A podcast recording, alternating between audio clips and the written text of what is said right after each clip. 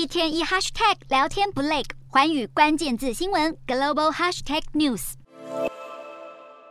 大批民众仓皇奔逃，路边警方对空鸣枪，打算驱散成群的民众。在海地的首都太子港，有好几千人走上街头，抗议燃料短缺与价格飞涨的严重问题。海地民众批评政府处理无能，让国内主要的燃料港口被帮派封锁，随之而来的是医院关闭、交通运输停摆，民众的日常生活陷入停滞。学校甚至因为经济危机，把暑假延长了一个月。而这次的抗议行动就在学校复课当天爆发。海地总理亨利承认人民有权抗议，但也谴责暴力与抢劫破坏的筹划者。在燃料严重短缺之外，饮用水也是相当急迫的问题。海地卫生部在抗议爆发前一天声明，至少有七个人因为感染霍乱失去性命。海地曾在二零一零年爆发霍乱，当时大约造成一万人丧命。如今相同疫情再现踪迹，反映这个贫穷国家对于干净饮水的迫切需求。